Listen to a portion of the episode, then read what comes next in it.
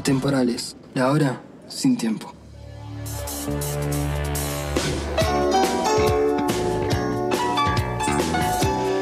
Martín Robaldo.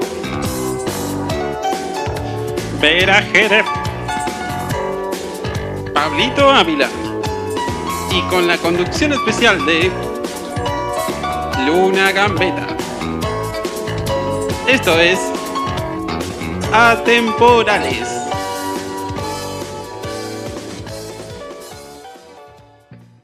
Bienvenidas nuevamente a otro programa de Temporales por el piso de Radio Nacional y en este programa vamos a tratar un tema súper controversial como lo pueden ser los ovnis o los extraterrestres porque no somos los únicos en este universo. Y bueno, no necesito presentar a la mesa porque ya hubo una presentación deluxe que se podría decir, así que vamos directamente al meollo del asunto. Exactamente, atacando la nostalgia con ese inicio. Me hubiese gustado ser parte de Alf, me hubiese encantado, la verdad, convivir con Alf hubiese sido algo muy divertido, hubiese temido por mi gata, pero hermoso. Así que estoy muy contenta de este programa, sobre todo porque alrededor de los ovnis y de los aliens y de toda esta cuestión hay mucha investigación, hay mucha data en internet, mucha data falsa como con todo, pero también hay mucha data real. Y esto empezó en 1947. O sea, el primer avistamiento de un, de un ovni fue en 1947 en Estados Unidos por Kenneth Arnold, eh, que vio nueve ovnis, básicamente. Y lo que pasa siempre en los avistamientos, uno se da cuenta de que es una tecnología no humana. O sea, no solamente la forma, sino que ahí hay algo, mucha velocidad. Eh, y a partir de ahí se volvió un boom eh, pensemos que estaba terminando la Segunda Guerra Mundial, entonces de repente esto hizo que empiecen a haber avistamientos en todo Estados Unidos y el tema se volvió popular. Sí, quienes vieron estos ovnis aseguran que iban muy rápido y los movimientos que hacían eran casi a 90 grados, como que cortaban muy de golpe su movimiento, iban hacia adelante, iban hacia atrás. Entonces, en ese momento, como dice Vera, era algo que no, podía ser concebido tecnológicamente. Era, no, se, no se había avanzado hasta ese momento en, en, avión y todo eso, que no iban ni tan rápido ni hacían esos movimientos. Tenemos que pensar que estamos hablando de 1940. Ni siquiera hablando en la actualidad hay tecnología, digamos, como para poder lograr justamente que un avión vaya de golpe, frene, de repente suba. También eso, porque el avión siempre va recto, no sube para arriba. Y los ovnis tienen esa característica de que de repente están así y en el mismo plano pueden subir o bajar sin siquiera tener que inclinarse. Sí, lo interesante es que ahí surge em, la ufología, que es así como se conoce, que acá en Argentina se le dice la ovni, ovnilogía. Bueno, la ufología básicamente es el estudio de estos, eh, de estos movimientos extraños, estos avistamientos, y ahí es una corriente gigante. Pensemos, desde los 40 hasta acá se han hecho un montonazo de, investigaciones y cada vez más gente se suma, pero es un campo científico gigante. Y bueno, ya que estamos, hay que aclarar que ovni significa tan solo objeto volador no identificado, por ahí como que no se sabe y se toma como oh, ovni, pero es simplemente eso. Realmente, cuando hay algo en el cielo y no se sabe qué lo que es, bueno, es realmente un ovni porque está no identificado. Y yo quiero hablar primero del caso Roswell, que es como el que se hizo más conocido, fue también en el año 47, el boom, el inicio. Roswell es básicamente una zona cerca en el desierto de Estados Unidos, básicamente al sur. ¿Qué pasó? Bueno, una noche, pleno desierto, se vieron algunas luces, pero no pasó más nada. La cosa es que a los cuatro días, un hombre que vivía ahí en un rancho, básicamente, se encuentra con este platillo volador en el medio del desierto. ¿Y qué es lo que pasa? Había también un cuerpo. O sea, se hizo muy, muy famoso esto porque vinieron todas las autoridades, vino el ejército, se hizo un reporte diciendo que se había encontrado un objeto volador y un cuerpo que no era humano. Se hizo todo eso. ¿Y qué pasó después? Se lo eliminó ese reporte y se dijo que era un globo de espionaje, supuestamente. Entonces, este fue lo que dio el inicio a, que la gente comienza a creer, porque fue muy complicado y hubo fotos de la autopsia de estos seres también.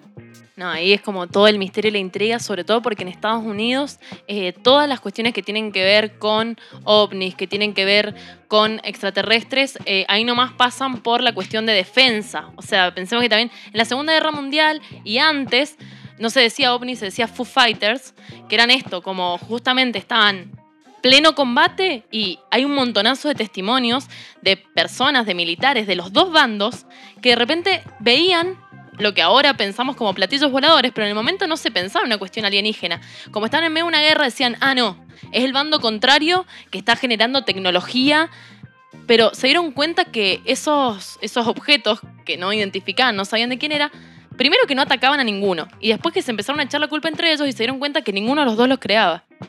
Y esos eran los Foo Fighters, que después, bueno, el término termina siendo ovni. Pero respecto a lo que hablábamos, esto, como Estados Unidos siempre muy perseguido acerca de la seguridad nacional. Entonces siempre ha quedado todo muy oculto con esa excusa, pero bueno, pueden haber otros motivos. De hecho, tienen hasta la famosa área 51, donde no te puedes acercar hasta cierto perímetro. Y si vos eh, superás ese perímetro, el ejército de Estados Unidos tiene el, la- el poder de dispararte. Dicen también, hay videos en internet donde cuando se van acercando hay un helicóptero que los sigue. Yo quería tomar un caso, que era el caso de Travis Walton, que pasó cerca en el 77, donde venían seis, seis hombres que trabajaban en la maderera en Arizona. Entonces cuando estaban volviendo para su casa a la noche, ven un objeto, también un eh, objeto extraño, una luz en el cielo, le empiezan a seguir y cuando la siguen, en un momento se les queda muy cerca. Entonces lo que hace uno de, los integrantes de ahí, eh, eh, Travis Walton justamente, es salir de la camioneta e ir al encuentro, digamos, con, con este objeto. Cuando va al encuentro, el objeto lo abduce. Primero dice que como una luz le pega, cae al piso y lo abduce. Es una de las primeras abducciones, digamos, como contadas. Entonces, ¿qué pasa? En el momento que sucede eso, los compañeros que, lo habían, que habían estado con él se van. Siempre buenos amigos, ¿no? Se van y mm, después regresan a ver si lo pueden encontrar y él había desaparecido. Van a la policía, ponen la denuncia y en la policía, primero que nada, no les creían, obviamente, porque si vas a venir a decirme que, que te abdujo un ovni es muy raro. Y lo loco de todo esto es que primero los acusan de homicidas, como que era una mentira justamente para cubrir el asesinato. Le hacen eh, pruebas de, de mentira con el test. Salen como que estaban diciendo la verdad, que estaban diciendo la verdad. Y aparece a los cinco días Travis Walton. Y cuenta la historia de que, o sea, ahí de- después de eso tuvieron que salir a limpiarle la imagen que los habían acusado de homicida a sus compañeros. Cuenta que él cuando lo abducen eh, se despierta en un lugar parecido a un hospital, que ve a unos humanos que no me... No, primero ven unos monstruos o como unos bichos, digamos, que no medían ni un metro cincuenta. Él se escapa de, esa, de, de ese lugar, se mete a otra habitación donde dice que hay un mapa lleno de estrellas, y ahí sí ve una especie de humanoides que se le acerca, que eran rubios, eh, de ojos claros, como bastante, bastante hegemónicos, según lo describe, si quieren pueden buscarlo. Eh, entonces él como, como estaba muy asustado en el momento, dice que después lo llevan a otra habitación con más humanoides, como de ese estilo, y lo, lo duermen. Aparece a los cinco días, tirado en el pavimento, y llamó a la casa para pedir que lo vengan a buscar. También le hicieron un test de mentira y también dio que no estaba mintiendo. Entonces fue como un caso súper, súper controversial que si quieren también lo pueden ir a buscar. No, sí, tremendo. Ese caso es una locura y también pasaron por 50.000 polígrafos, todo negativo, todo realmente era de verdad. Y si seguimos hablando del área 51, también hablamos de una parte que se llama la sección 4. Era, vamos a hablar de Bob Lazar. ¿Quién es Bob Lazar? Era un muchacho muy inteligente, un físico, un ingeniero, tenía un doctorado. ¿Qué es lo que pasa? Bueno, él tenía un trabajo en, en varias cuestiones privadas, ¿no es cierto?, muy importantes, y empieza a tener entrevistas, quería buscar otro trabajo, y lo llaman. Lo llaman a este trabajo medio misterioso, tiene una entrevista, resulta que era el ejército de los Estados Unidos, y ¿qué pasa? Le ofrecen trabajar y le muestran una carpeta llena de básicamente evidencia de extraterrestres. ¿Qué es lo que le dicen? Bueno, mira, vos vas a estar trabajando con platos voladores que nosotros tenemos y qué es lo que tenés que hacer es descubrir cómo funcionan porque los queremos recrear. Hay un documental en Netflix de esto que está increíble. Estamos hablando del año 89, creo. Y bueno, pasa de todo. Acá la Vera también les va a contar una partecita más. Exactamente, bueno. Vean ese documental porque es increíble la historia de Robert Lazar, sobre todo porque se convierte en un personaje muy mediático. El Área 51 se empieza a hacer como algo importante alrededor de él y un personaje que tuvo que desmentir todo el tiempo lo que los medios decían de él. Y para ponernos un poco y pensar en lo que es el universo, vamos a escuchar un tema de los Beatles, Across the Universe. Estás escuchando Atemporales.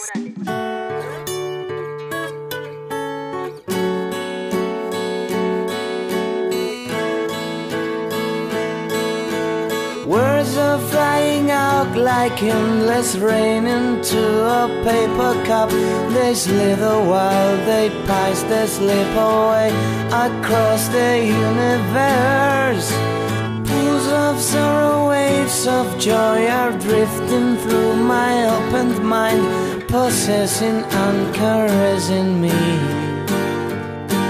Jaguru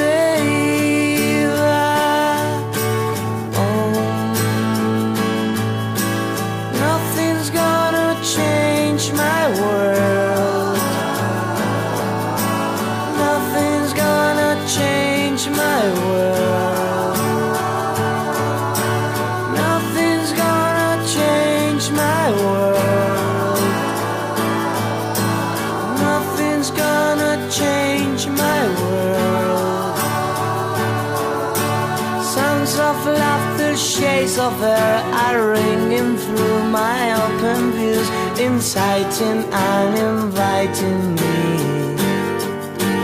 Limitless, undying love which shines around me like a million suns. It calls me on and on across the universe. Jaguru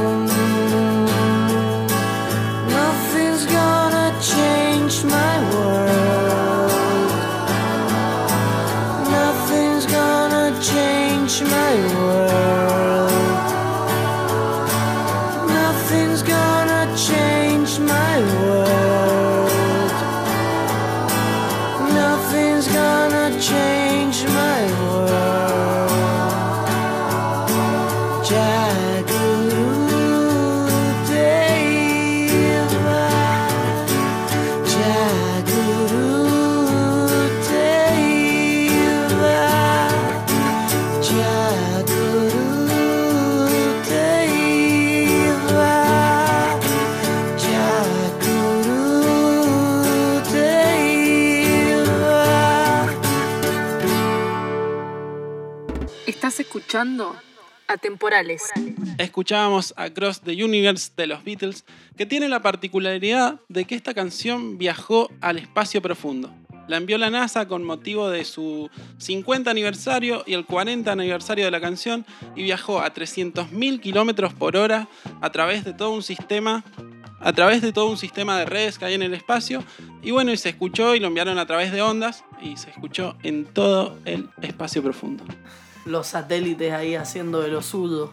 Y dicen que después, en el 2015, se sintieron o llegaron ondas desde el universo profundo también y que no, no sabían la procedencia, no, sabían, no supieron codificarlas y se piensa que puede ser una respuesta a esta canción de los Beatles.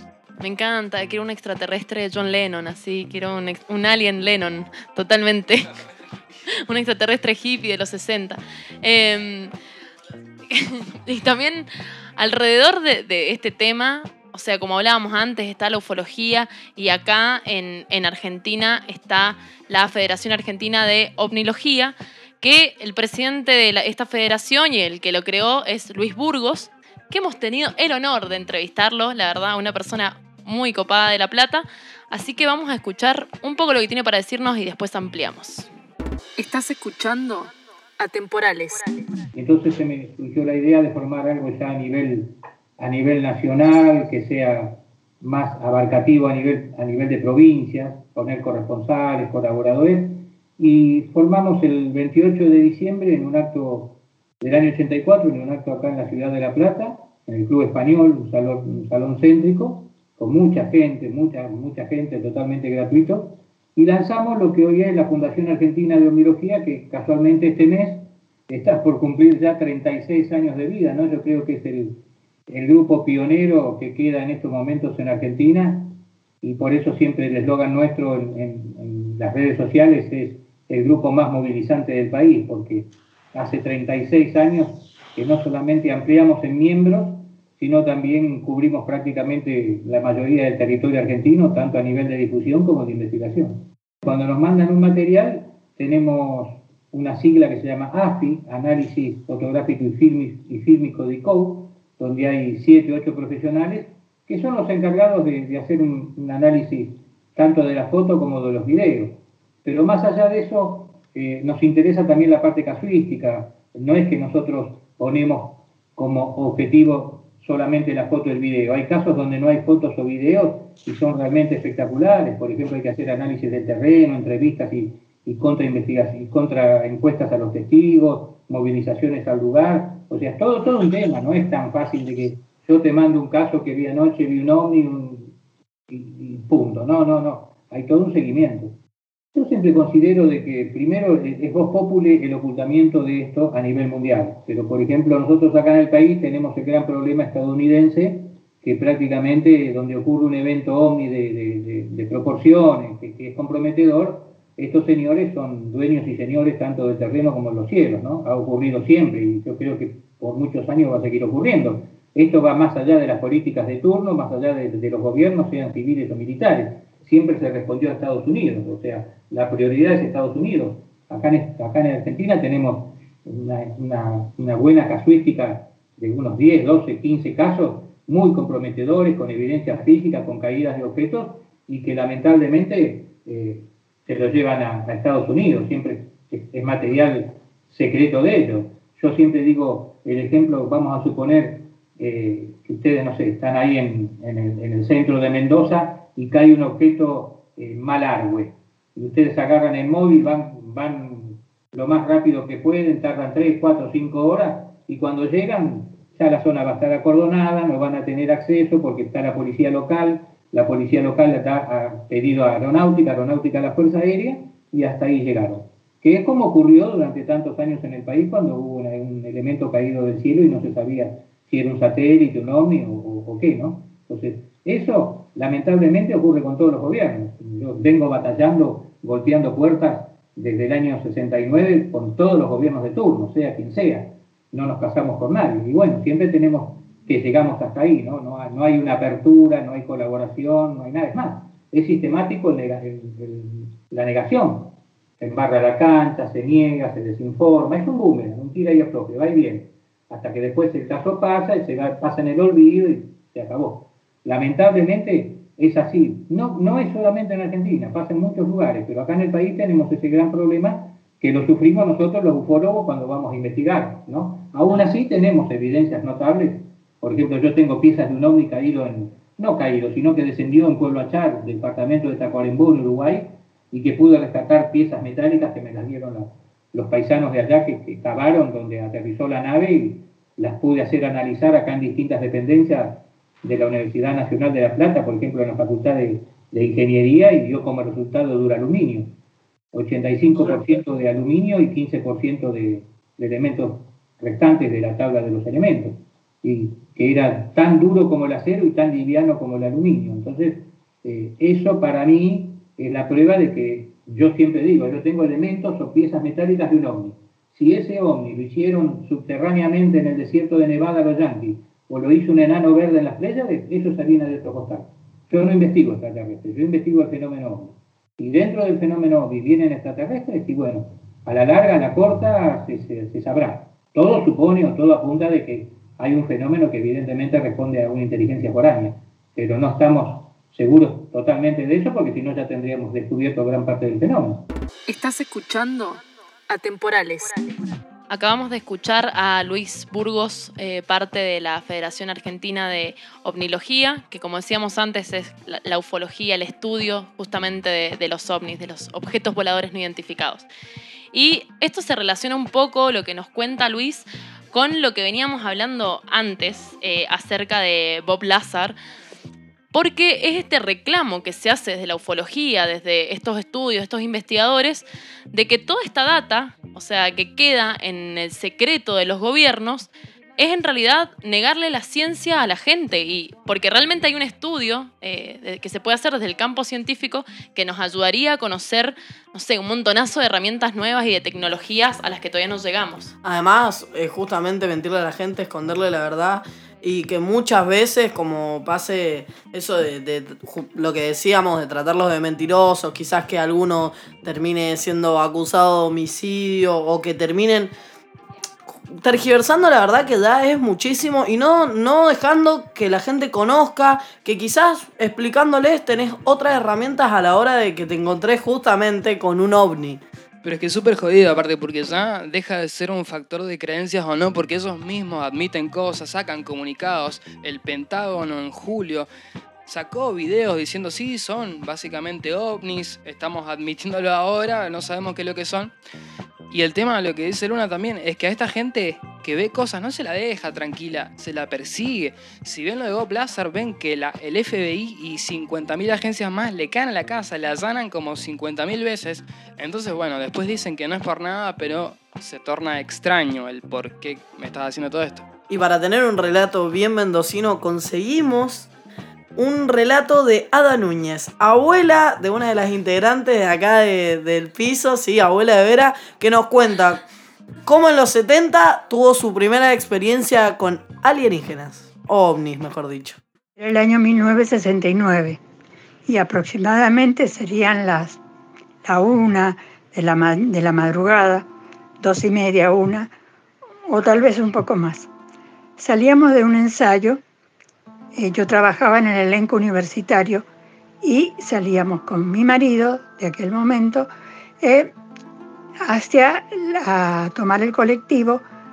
Vivíamos en las eras, en la casa de mis padres. Eh, de repente vemos este, una, unos círculos de color naranja que se desplazan en sentido sur a norte, o sea, hacia el lugar donde nosotros íbamos. Y este, ya en el colectivo, porque esto fue a mitad de la Alameda, tomamos el colectivo. Ya en el colectivo vemos que los círculos van como arriba nuestro. Mucha gente lo, lo observa, lo, lo, lo, nota y comentamos. Aproximadamente serían unos 5, 6 o 7 círculos. Era una cantidad considerable. O sea, se notaba, se notaba que no era un avión, era un resplandor fuerte, color naranja, este, que iba a una velocidad... Eh, es difícil calcularle la velocidad cuando vos vas en un transporte público, porque finalmente ellos desaparecieron. Bueno, eh, quedó todo como que era una aventura, como que estaba ahí, como que va, qué bueno, qué sé yo, listo. La sorpresa fue que en el observatorio que había en la, en la aeronáutica, en, que está en las eras, en el aeropuerto, ahí cerca, lo habían visto, lo habían detectado y fue noticia. Bueno, eso, nada más. Vimos un, varios ovnis. Estás escuchando Atemporales. Unidos existimos. Unidos existimos.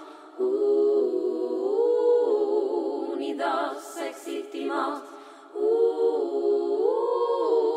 Unidos existimos para volar.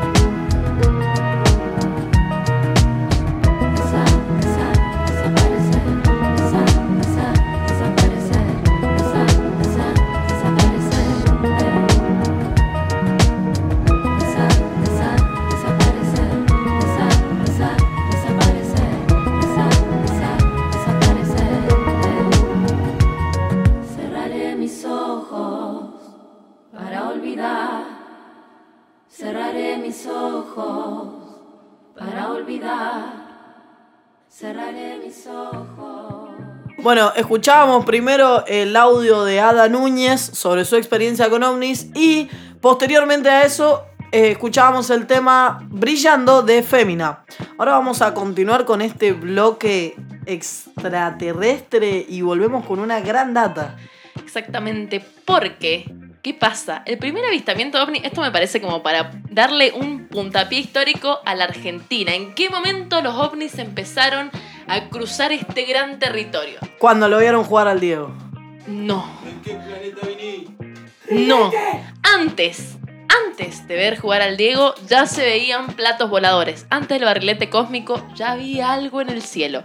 Y fue en 1947, en el mismo año que empezó básicamente la categoría de ovnis. Bueno, un mes después, ahí en julio, La Plata. ¡Pum! Se ve un ovni. Y ahí empieza a, crecer y en Buenos Aires hubo muchos avistamientos ese año. Los medios estaban como locos, o sea, como locos.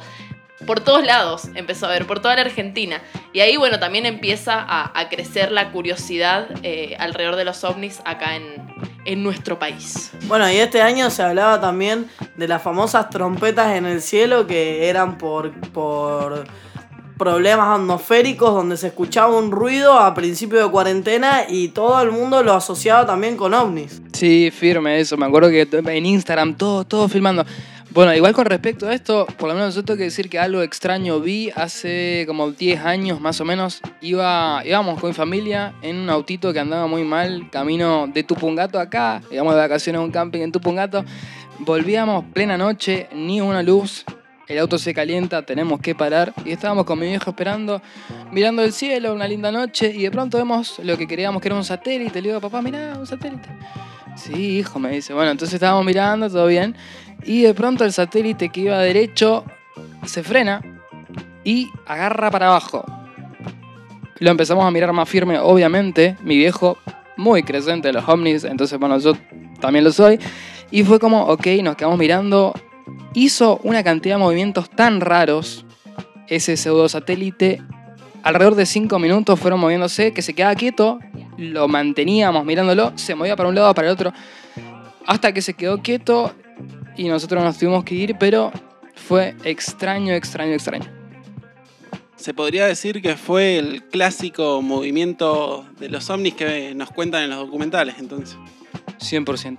100%. Bueno, y se dice que acá en, en la provincia es el 25% de los de las de que se ha visto de que hay ovnis en el cielo ocurren acá en la provincia. Eh, en Argentina, en Argentina Sí, eso. En Argentina el 25% de los avistamientos dice que son de Mendoza y de algunos otros sectores de Cuyo, que eso lo dicen justamente desde la Fundación Argentina de Ovnilogía que hablábamos. Yo tengo un, un avistamiento también.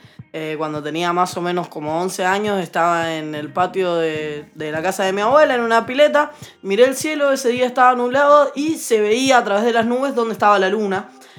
Pero a otro costado de la luna se veía una luz blanca y no era una luz como que pegaba desde la Tierra hacia ahí, como por ejemplo las del Sheraton que a veces podemos ver. Era una luz que había sobre las nubes y la cual giraba en círculos y se movía para la izquierda, se quedaba un ratito, se movía para la derecha y la verdad que yo con 11 años quedé sumamente impresionada y hasta el día de hoy puedo afirmar que eh, era un ovni porque realmente eran unos movimientos súper extraños y era una luz muy muy muy potente que no tenía razón de estar ahí. Increíble. Hay una historia que encontré eh, del diario Los Andes.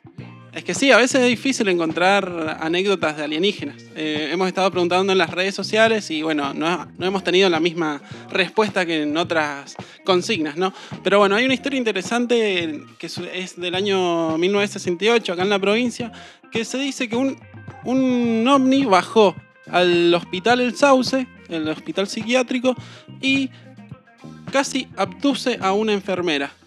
La dejó paralizada con una luz roja que parpadeaba azul y le quemó eh, parte del rostro y le dio cáncer a esta enfermera por las radiaciones que, que le produjo el, el ovni. Sacala. O sea, yo creo que es como ese, ese escenario de el hospital, el sauce, la enfermera, es como para una película. O sea, lo ves una película y no lo puedes creer. Y Mendoza igual tiene un montón de casos alrededor de los ovnis y de avistamientos. eh, y bueno, también en relación a eso, estuvimos hablando con Luis Burgos eh, de la Fundación Argentina de Ovnilogía y él nos estuvo contando un poco de los casos reconocidos en Mendoza y algunas datitas más. Así que podemos escucharlo. Estás escuchando Atemporales. Tenemos este año eh, casos realmente muy significativos. Venimos de investigar hace cinco o seis días atrás, no hace una semana, un caso muy significativo de una marca en el terreno cerca del río San Borombón, en la provincia de Buenos Aires, donde el testigo vio dos ovnis una madrugada de abril del año 2011, estando ahí cerca del río pescando, y estuvo prácticamente durante dos horas con los objetos dando vueltas, hasta que uno hizo aproximación a tierra y él ya lo tuvo más cerca y sabe dónde anduvo merodeando al lado de un molino y de un tanque australiano. Tal es así que después, durante los meses siguientes, este hombre no pudo volver al lugar y recién lo hizo en septiembre y quiso ir a ver si donde él había visto que el objeto se había posado o había sobrevolado el terreno, había dejado alguna marca. Y efectivamente, había una marca, había una marca circular de 5 metros de diámetro y le sacó una foto. Y pasó el tiempo, quedó un caso más, bárbaro. Eh, nosotros cuando nos comunicó fuimos al lugar, no recorrimos, no, no observamos nada porque no dimos con el lugar exacto. Y este aquí, que hace un mes y medio atrás, vuelve a la zona, vuelve a, a- a pescar, que es su hobby, y por esas cosas del destino se le da por ir al lugar, a recorrer, donde estaba aquella marca del año 2011, hace prácticamente 10 años atrás, chicos.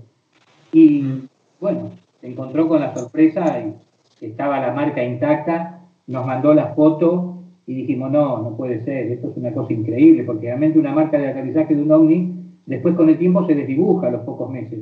Prácticamente es muy raro, casi imposible que dure tanto tiempo. Y la marca está ahí, está intacta. Volvimos hace unos días atrás, ahora vamos a volver la semana que viene para seguir las investigaciones. Hablamos con el encargado del campo, hicimos todas las mediciones, como, como el código manda, ¿no? Hacer el, el protocolo que seguimos, contador Geiger, detector electromagnético, neodimio, mediciones, fotos, videos, etcétera. Y bueno, y la sorpresa es que está prácticamente, es un calco de la foto de- del año 2011. Así que bueno, es un caso que lo tenemos en investigación, que yo creo que va a ser el caso del año, eh, si comprobamos algunas cositas más que estamos atrás de eso, ¿no? En Argentina hay seis casos que son los mayores ocultamientos ovni del país, eh, que han ocurrido a lo largo de tantos años, y uno ocurrió precisamente eh, en enero del año 85 en Mendoza, ¿no? En, en- en Pedemonte, en la estancia de los papagayos. Ahí sí cayó un objeto no identificado y bueno, fue acordonado todo por la Fuerza Aérea, se lo llevaron el objeto, hay testimonios que vieron caer el objeto, un caso realmente impresionante que coincidió incluso con un temblor que dejó, que dejó algunas víctimas también, que se había dado eh, entre Chile y Mendoza. Fue uno de los casos más renombrados. Pero bueno, eh, para mí Mendoza es una de las provincias que está en el top de, apariciones. Tienen casos muy, pero muy significativos. Tienen casos también de mucha publicidad, que tal vez tuvieron más publicidad de lo debido, que después con el tiempo surgieron algunas cosas medias raras que hicieron tambalear el caso, ¿no? como el famoso caso de los, de los empleados del casino de Mendoza, Pecinetti y Villegas, que dicen que habían tenido un encuentro con humanoides que le dejaron escrito el auto allá en el año 68. Después una, una foto muy publicitada en Puente del Inca en el año 79, donde un matrimonio se saca una foto y aparece ahí en la foto un ser muy chiquitito con una especie de objeto que sería la nave al lado, que se publicitó muchísimo en la época, hasta el punto que los enanitos verdes, a raíz de esa fotografía, le pusieron al grupo musical por, por ese caso. Estás escuchando Atemporales. Bueno, y ese era Luis Burgos, que nos estuvo contando realmente, fue una entrevista hermosa la que tuvimos por Skype. Le agradecemos muchísimo a Luis por tomarse el tiempo. Encima tuvimos algunos problemitas técnicos y estuvo presente. Y realmente una eminencia, más de 50 años en esto. Yo por lo menos estaba impactadísimo. Y siguiendo con esto un poquito, yo quiero tirarles algunas datas que para que ustedes si quieren las busquen de cosas realmente muy impactantes que pasaron. Por ejemplo, en el año 95, alrededor en- por ahí, en los 90, en una escuela de Zimbabue, en África, ¿no es cierto? Estaban los niños saliendo al recreo y de pronto estaban saliendo y ¿qué es lo que ven? En el patio de la escuela un ovni, básicamente un ovni que está bajando y se bajan dos seres. Y estos seres se quedan, no hacen nada, no es que se acercan, no es que hacen, pero ¿qué pasa? Todos estos niños de pronto ven básicamente catástrofes. Es como si fuese una alucinación colectiva, pero que fueron realmente como 70 niños los que lo vieron y que es muy real, o sea, está comprobado, se hicieron muchísimos estudios, se pasó por el polígrafo a los niños incluso, y hay un documental ahora que les recomiendo que se llama The Phenomenon. Así que eso, los niños empezaron a ver catástrofes, básicamente, catástrofes que pasarían, pasaron, no están pasando, no se sabe en el mundo, y a partir de eso estaban realmente asustados, imagínense, y fueron a contarle a sus padres, y ahí se inició la investigación que tuvo gente de todas partes. Sí, yo creo que es como ahí eh, una cuestión de, de un mensaje como súper social. Digo, de repente se baja una nave con dos alienígenas, miran a las niñas, las niñas lo miran, algunos, porque no, no todos, pero como la gran mayoría empezó a tener esas imágenes que, que contaba Martín, y es como un mensaje muy social acercarte a, a una generación muy pequeña y mostrarles la catástrofe de, de su planeta. Me parece como un mensaje terrible, pero sí, re recomendamos que vean ese documental porque está buenísimo, muy, mucha data.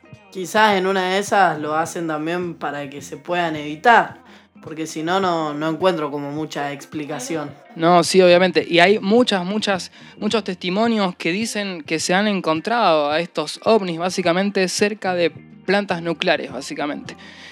O sea que, bueno, algo algo hay atrás de eso. Ahora, una muy breve historia acerca de la tragedia de la radio Quito, que básicamente, como ustedes saben, La Guerra de los Mundos, que es un libro que Orson Welles interpretó en la radio eh, y que tuvo mucha repercusión porque, bueno, la gente se lo creyó, digamos, y bueno, se armó un, lindo... problemón, hubo suicidio, un- hubo de todo. Un lindo problemita, pero eso no quedó solamente en Estados Unidos. Al otro año, en 1949, a la Radio Quito se le ocurre hacer lo mismo. Y primero empezaron en el diario diciendo, bueno, parece que hay avistamiento de ovnis, y después lo mandaron a la radio interviniendo, o sea, se estaba escuchando un recital, ¡pum! Último momento. Sobrevuela Quito unas naves, al parecer serían alienígenas. Y la gente se empezó a volver loca. O sea, lo mismo, suicidios, llantos, gritos, hasta que se dieron cuenta de que era mentira y fueron a prender fuego la radio. Y mataron a cinco personas que se murieron ahí incendiadas. O sea, terrible. Esta cuestión de histeria colectiva y un poco entre la fascinación y la histeria, nos ha llegado un audio que tiene que ver con esto, que lo vamos a escuchar, el audio de Alejandro, contando su experiencia acerca Hola, de los temporales. ovnis. Sí, yo les voy a contar una cortita. Voy a hacerla cortita. Era el año 77, 78. Estábamos escuchando la radio, eh, Los Habitantes de la Noche, y un oyente llama y dice que ha caído un plato volador atrás de las montañas del barrio Foesit, detrás de los cerros del barrio Foesit, y que se veían las luces incandescentes de ese, de ese episodio, del, del plato volador que se había caído. Bueno, fue un desfiladero ese año de, esto es verdad, ¿eh? de autos a la una y media de la mañana que iban para el barrio Foesit a ver el plato volador. En motos, en taxis, en autos, en camionetas. Cientos, cientos y cientos de gente nocturna que se fue a ver el plato volador.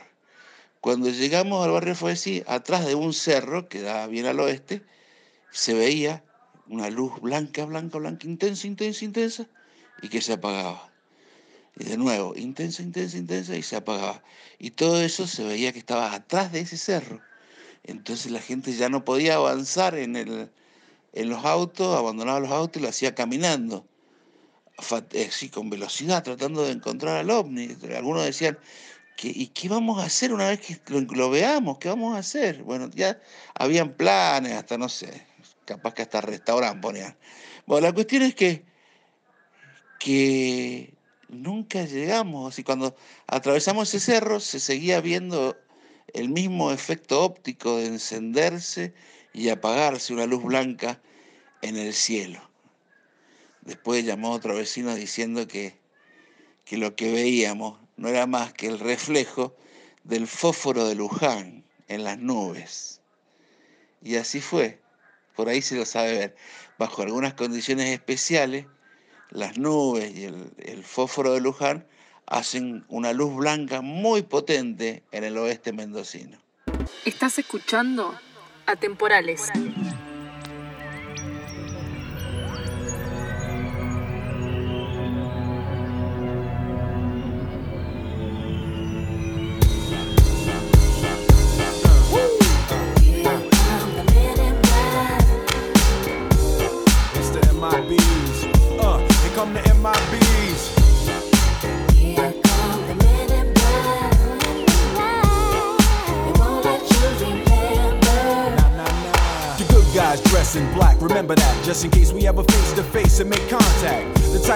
by me, MIB, means what you think you saw, you did not see. So don't blink, be what was dead is now gone. Black suit with the black Ray bands on, walk in shadow, move in silence, guard against extraterrestrial violence. But yo, we ain't on no government list, we straight don't exist, no names and no fingerprints. Saw something strange, watch your back, cause you never quite know where the MIBs is at. Uh, and.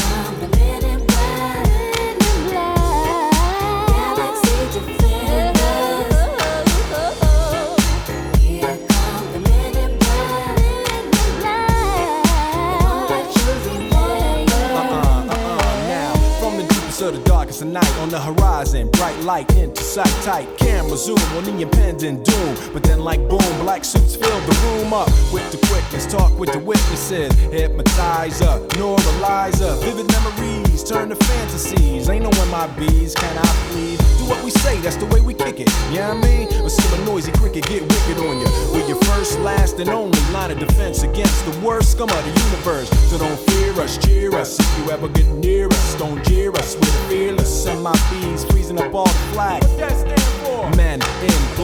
Uh,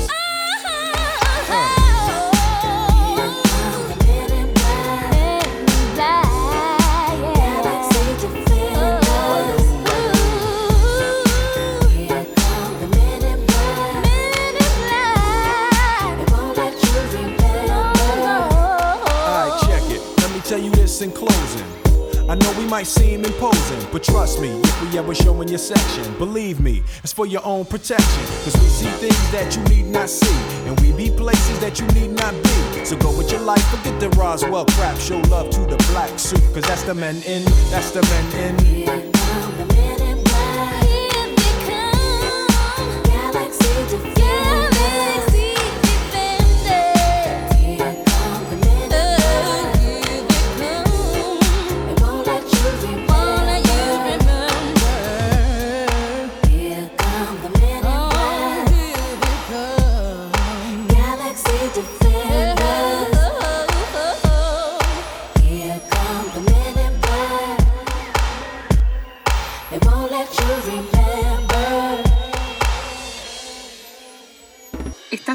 Escuchando Atemporales.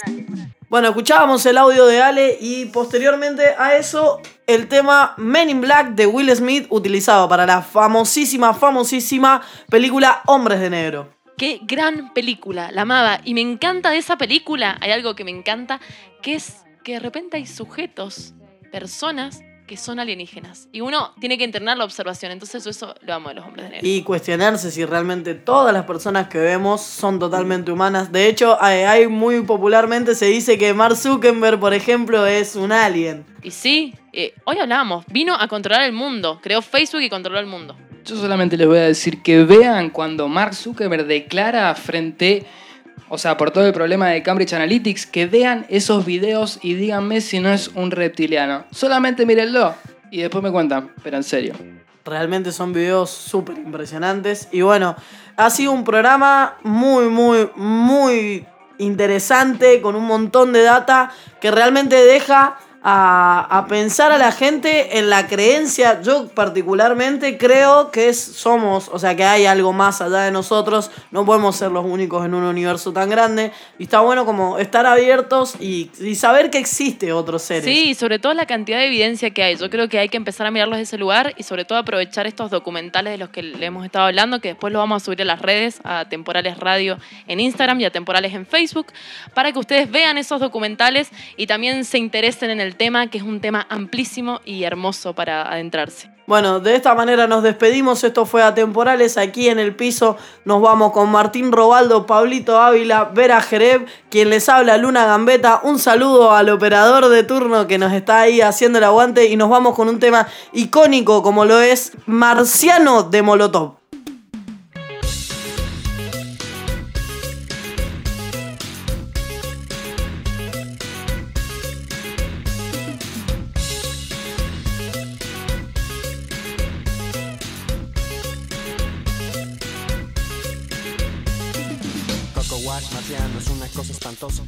Quieres escabecharte casi cualquier cosa. No es el cuerpo marrano que solía tener, ni la cara, mi reina, que tú has de querer. Porque me convierto en marciano. No sé ni cómo me